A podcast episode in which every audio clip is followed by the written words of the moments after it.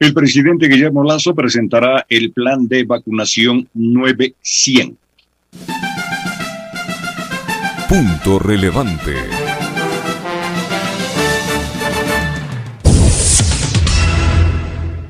El presidente Guillermo Lazo presentará de manera oficial el denominado Plan de Vacunación 900 hoy lunes 31 de mayo desde la Universidad Politécnica Salesiana en Quito a las 12 y 30 del mediodía. Con este acto arranca el proceso de vacunación con el que busca vacunar a 9 millones de ecuatorianos en 100 días garantizar la salud y la vida de los ciudadanos, reduciendo los niveles de contagio y de mortalidad, precautelar que la población pueda retomar sus actividades en forma progresiva y segura, es el compromiso del Ejecutivo, según destaca la información entregada por la Secretaría de Comunicación. Hoy serán anunciados los pormenores técnicos y logísticos que se implementarán para cumplir con esta meta. Para ello se deberá contar con la corresponsabilidad ciudadana para mantener el orden en este proceso y cumplir con todas las medidas de bioseguridad demanda el régimen.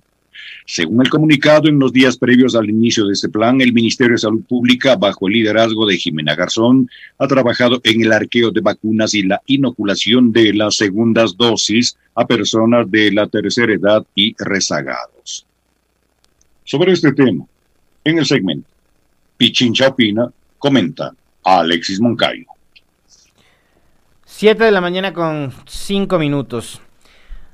A ver, creo que con ustedes lo hemos eh, conversado varias veces y esto incluso en época de campaña, cuando había, digamos, las ofertas de vacunación de los dos candidatos finalistas en la segunda vuelta.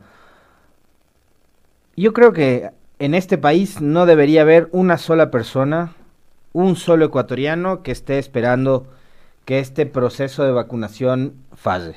Eh, y acá me parece que quienes no lo han hecho todavía, a propósito de este tema, deberían.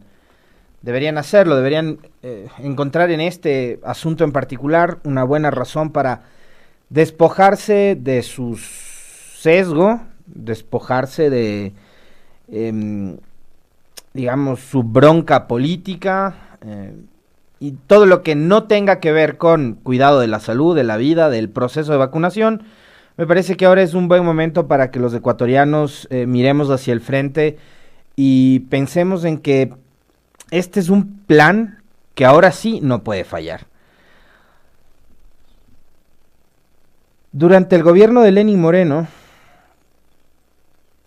los ecuatorianos vimos cómo todo el Estado, todo el Estado se puso para vacunar al servicio de unos pocos. De unos pocos. Y que ahora con el cinismo que parece que les caracteriza a todos los que estuvieron alrededor, en el entorno del gobierno de Moreno, o que se beneficiaron de su gobierno, salen y dicen, ¿no? Estos dos TikTokers, estos dos influencers que no tenían ni la menor idea de quiénes eran, pues, habrán sido influencers, no sé, en su barrio, en Guayaquil o qué sé yo dónde, porque no tenían ni la menor idea de quiénes eran estos dos sujetos, Salen y dicen que a ellos les llamaron a que se vacunen porque sobraban las vacunas. Se puede decir, les pregunto a ustedes, que en este país donde, según Carlos Oporto, que es un comunicador y estadista que ha manejado minuciosamente los datos de esta pandemia, según él, en este país apenas el 3.6% de la población ha sido vacunada. 3.6% de la población. Se puede decir entonces que si apenas de ese porcentaje bajísimo, pírrico de ecuatorianos vacunados, se puede decir que en este país en algún momento sobraron vacunas. Pero bueno, ese ha sido el argumento que han presentado estos TikTokers, ¿no? De que les llamaron a que se vacunen. A propósito, uno de ellos es hijo de un médico de, estos hospitales de Guayaquil eh, y que como sobraban vacunas, que vengan, que se vacunen. Bueno, esas cosas, esas irregularidades, fueron casi pan de todos los días desde que llegaron las primeras vacunas, las primeras 8.000 vacunas al Ecuador el pasado 21 de enero. Creo que los ecuatorianos en este momento ya no estamos en posibilidades de seguir soportando más de este tipo de cosas de este tipo de situaciones que obviamente dan cuenta de que nunca hubo un proceso planificado, ordenado, organizado para poder vacunar a los ecuatorianos.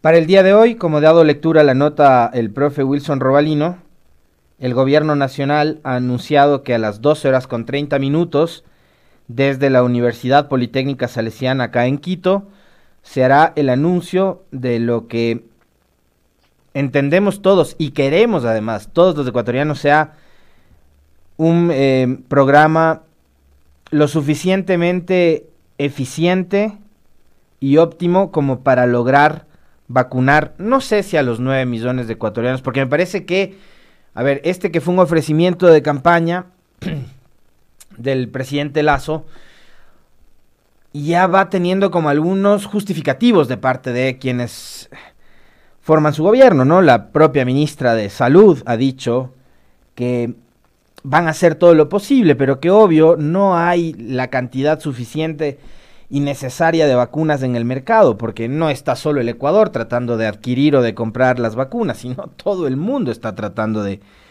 de tener acceso a las mismas. Y obviamente esto hace que los laboratorios, ya sea el de Pfizer, el de Johnson Johnson, el de Moderna o cualquier otro, los de los rusos que producen la Sputnik B o, los chinos, ¿no? Em, todos estos laboratorios eh, se han visto saturados y mm, han tenido que incluso hacer unas paras para poder seguir eh, produciendo después, una vez que han, digamos, refaccionado, han repotenciado sus laboratorios, han tenido que hacer una para, ¿no? Eso ocurrió con, con Pfizer incluso. Pero el problema es que en el mercado no existe el suficiente número de dosis como para poder dotar al mundo entero de vacunas. Y eso haría que este ofrecimiento de campaña del presidente Lazo aparentemente, digamos, no se cumpla. o podría ser que después de los 100 días los laboratorios empiecen a producir cada vez más, qué sé yo, y sí se pueda adquirir. Pero yo insisto, eh, a estas alturas de verdad quedaría igual si son 9 millones o si pueden ser 10 o si pueden ser 12, 13, 14, los que sea, o si son 5, si son 6 millones de ecuatorianos los que puedan ser vacunados en los primeros 100 días. Obviamente eso hará que el presidente y su gobierno se ganen críticas de varios eh, sectores de la opinión pública, indudablemente, porque era un ofrecimiento de campaña, ¿no? Pero a estas alturas créanme que si logra vacunar a la mayor cantidad de gente, aunque no llegue a cumplir con los 9 millones, ya habrá sido bueno. Habrá sido bueno porque lo que hizo Moreno, lo que hizo el gobierno anterior fue un desastre, fue una improvisación en cadena que además, digamos, lo que ocurrió es que durante un mes, me parece, tuvimos no sé cuántos, cuatro, cinco ministros de salud. Un ministro de salud incluso que terminó fugándose, ¿no? Huyendo del país porque no le pudo dar la cara a los ecuatorianos para decirle la verdad de lo que había sucedido y fue el ministro que vacunó a su mamá como prioridad. Y aquí una aclaración, o sea, todos los ecuatorianos tenemos derecho indudablemente a ser vacunados, pero el hombre lo que hizo fue vacunar a su mamá, a su suegra, y se echó a mudar fuera del país, ¿no? Entonces, creo que, y es necesario que los, los ecuatorianos dejemos, les decía yo hace un momento, quizás ese sesgo que tiene que ver también con una postura de corte ideológica, ¿no? Y, es, y confiemos y esperemos que en lo que resta de aquí hasta los primeros días de mm, agosto, el gobierno pueda vacunar a la mayor cantidad de gente a la mayor cantidad de gente. Si son los 9 millones de ecuatorianos inoculados, me alegro. Me alegro, que así sea, qué bien. Si se vacunan 8, 7 millones, igual me alegraré, en buena hora. Pero esto también me parece que eh, a los políticos les tiene que eh, poner un cable a tierra, ¿no? Porque, digamos, entendemos que en una campaña electoral el objetivo máximo es el de cumplir con lo que se ofrece. Ojalá y no se convierta en una costumbre en adelante que llegue un candidato como hizo Moreno, con un plan de gobierno y a mitad del camino él coja ese plan de gobierno, lo rompa, lo tire al tacho de la basura y al olvido y se dedique a hacer todo lo contrario a lo que ofreció en campaña, no cumpla y pase de agache con el apoyo de los grandes medios de comunicación. Ojalá eso no se haga costumbre. Recordemos que Moreno llegó con el famoso plan Toda una Vida, ofreció 325 mil viviendas, este, ocuparse de la niñez, ocuparse de los adultos mayores. Nada de eso hizo Lenín Moreno. Nada de eso hizo Lenín Moreno, pero después nadie le reclamó, ¿no? Porque como estaba cumpliendo la máxima, que era descorreizar y perseguir a los correístas, entonces los grandes medios de comunicación se olvidaron de los ofrecimientos de campaña de Lenin. Entonces, ojalá en adelante los candidatos no ofrezcan eh, el oro y el moro en campaña electoral únicamente con el objetivo de ganar la elección y después empezar a ver, primero, cómo cumplo, ¿no? Lo que ofrecí. Eh, parece que esos, esos programas y esos planes tienen que estar ya previamente resueltos antes de, de asumir un, un, rol, ¿no? O sea, creo que tenían que haber tenido ya todo planificado, porque me parece también medio absurdo o bastante absurdo el hecho de que ahora, ya cuando se sentaron cada uno, digamos el presidente en su solio presidencial y los ministros en cada una de sus carteras de Estado, y que recién ahora nos pongamos a ver, uff, está como complicado, ¿no? Acceder a las vacunas porque todo el mundo está comprando. Bueno, eso ya sabíamos pues desde antes. Entonces, ofrecer las famosas 9 millones de dosis o 9 millones de, de, ecuatorianos vacunados, ojalá y no se convierta en uno de los tantos ofrecimientos más que se les ha hecho a los ecuatorianos y que no se ha podido cumplir. Me parece que eso eh, también tiene que convertirse, como les decía hace un momento, en un cable a tierra para los políticos y dejar, dejar eh, el clientelismo, la demagogia y el populismo, eh, tanto que les gusta usar esa palabra, porque además le atribuyen únicamente a los sectores de la centroizquierda, como que si solo la centroizquierda fuera populista, como que si no pudiese haber populismo de derecha, y me parece que este es el caso, el mejor ejemplo para identificar aquello, eh, dejar de lado también ese clientelismo, esa demagogia y ese populismo únicamente con el afán de ganar las elecciones, ¿no? Políticos, candidatos, sean un poco más sinceros, díganle a la gente qué es lo que sí pueden cumplir y vamos hacia adelante con, con eso. Entonces, por eso les decía yo hace un momento que si no llega a los 9 millones y llega a los 8, a los 7 millones, ya habrá sido bueno, porque obviamente las condiciones en el mercado en realidad para adquirir las vacunas son bastante difíciles. Y fíjense un detalle, yo creo que hay que, hay que bajarle un poco al, nivel de, de, virulencia del comentario. ¿no? no es que con lo que estoy diciendo ahora yo ya, no, ya me hice gobiernista, ojo, ya, ya, me hice lacista, no, no es así, pero sí hay que bajarle un poco la espuma al comentario.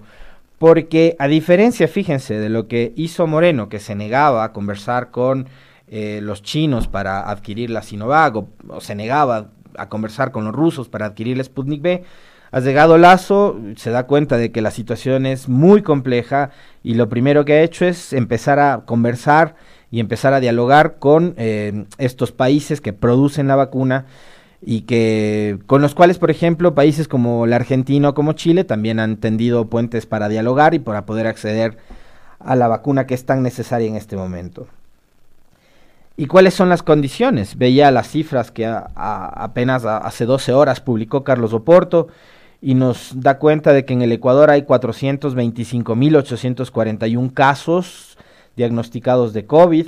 Hay un incremento de 1.112 eh, casos diarios en todo el país. Según el Ministerio de Salud Pública, contamos a esta hora 20.545 fallecidos. Esto según el Ministerio de Salud. El exceso de fallecidos, que es el gran total, esta cifra que digamos no es la que eh, consta en los registros del Ministerio de Salud, pero es lo que cotejan los estadísticos con el exceso de muertes entre 2020 y 2021 en relación a 2018-2019, el exceso de fallecidos es de 60.574 personas. 60.574 personas que habrían fallecido en los últimos meses desde marzo del 2020 por efecto del COVID en el Ecuador. 1.421.455 pruebas diarias se hacen en este país. Tenemos 1.553 personas hospitalizadas y tenemos la ocupación sobre todo de las unidades de cuidados intensivos a tope. Y les decía hace un momento que vacunados con las dos dosis en este país, en el Ecuador, apenas está el 3.6% de la población. Entonces, cuando el presidente Lazo se encuentra con esta realidad, yo me imagino que lo primero que debe haber conversado con su equipo de trabajo es vamos a dejar un ratito la bandera ideológica de la derecha o de lo que sea y vamos a ver cómo hacemos para conseguir la vacuna, ya sea la rusa, la china o la que produzcan los marcianos, o sea, da igual. En este momento lo que tenemos que hacer es conseguir la mayor cantidad de dosis para poder salvar vidas. Eso era lo que tenía que haber hecho el gobierno nacional hace rato y no lo hizo. En buena hora que eh, se estén tomando en cuenta eh, estas, estos datos que mm, lo que hacen también es decirnos a los ecuatorianos qué tan complicada es la situación por efecto de la pandemia, ¿no? Una pandemia que ha sido a ratos incontrolable, pero que ha sido incontrolable también por la ineficiencia del gobierno anterior. ¿no? Un gobierno que dejó eh, al sistema de salud casi casi que desvalido, ¿no? Despidió médicos en medio de la pandemia, cuando lo que tenía que haber hecho es quizás contratar la mayor cantidad de profesionales de la salud posibles.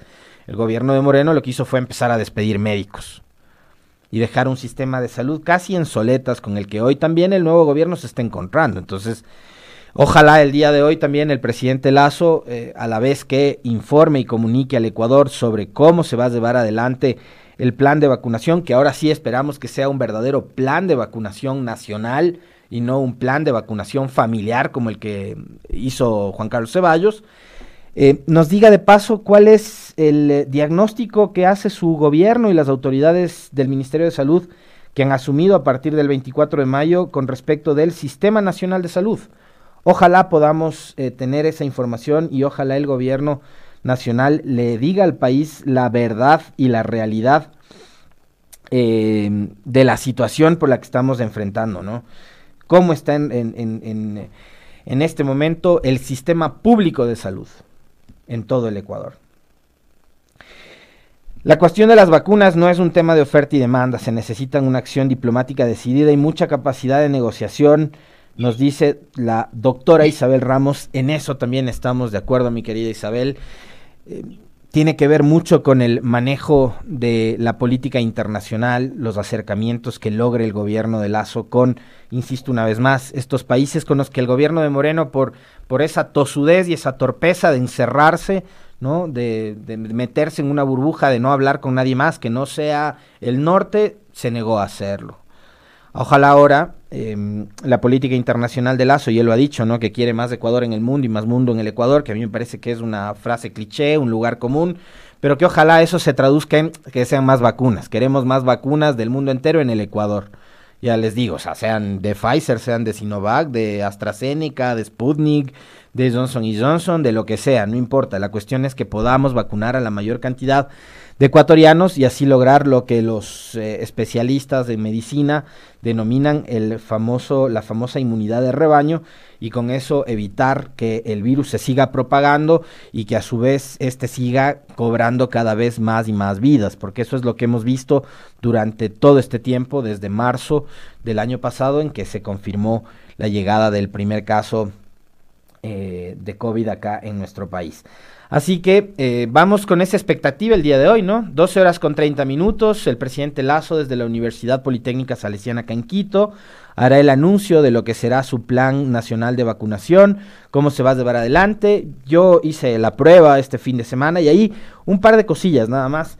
Em, lo mío es como que pendiente, ¿no? Asignación pendiente para la vacunación. Eh, en mi caso, pero yo tengo 39 años, soy todavía una persona bastante joven. uno le toca echarse piropos y no quién. Este, pero hay casos de personas extranjeras que veía que no constaban en el padrón, que, ha sido, que han sido borradas del padrón y que también tienen derecho a ser vacunadas. Y que obviamente como no constan en el padrón, y ahí ese es un tema que no sé cómo van a tener que eh, cuadrarlo, ponerse de acuerdo entre el Consejo Nacional Electoral y el Registro Civil.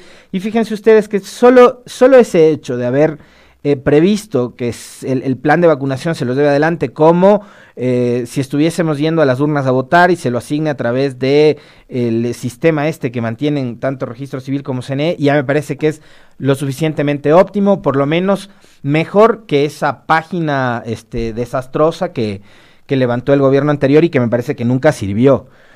Pero bueno, les decía, hay ciudadanos extranjeros en este país Leía un tuit de Matthew Lequan, por ejemplo, que es de nacionalidad francesa, que lleva viviendo varios años en este país, que no constaba en el registro. Entonces a él difícilmente le van a asignar un turno para poder eh, acceder a la vacuna. Entonces, ¿qué va a pasar con estos ciudadanos extranjeros que están radicados legalmente en nuestro país y que también tienen derecho a ser vacunados? ¿Qué va a pasar también con los ciudadanos que están en condición de refugiados? Yo creo que esto es un tema también de humanidad, ¿no? Eh, hay migrantes que están de paso en nuestro país y, que también tienen que ser vacunados. Tienen que ser vacunados. Primero para cuidar su vida, una, condición humana. ¿no? Y después porque ellos, al estar en contacto con el resto de la gente, también se convierten, digamos, en, en transmisores, en potenciales transmisores del virus. Entonces, si queremos en realidad poder inocularnos a todos, pensemos también en lo que debe pasar con los ciudadanos extranjeros. Por un lado, les digo, quienes están legalmente en nuestro país, quienes están en condición de refugiados y también los migrantes que están, algunos, muchos de ellos en las calles, este, en condiciones además de mucha vulnerabilidad. Yo creo que el Ministerio de Salud tiene que ocuparse de ellos, tiene también que estar pendiente de lo que sucede con ellos y poder em, llevar adelante un plan de vacunación para los migrantes que están en estas, en estas condiciones.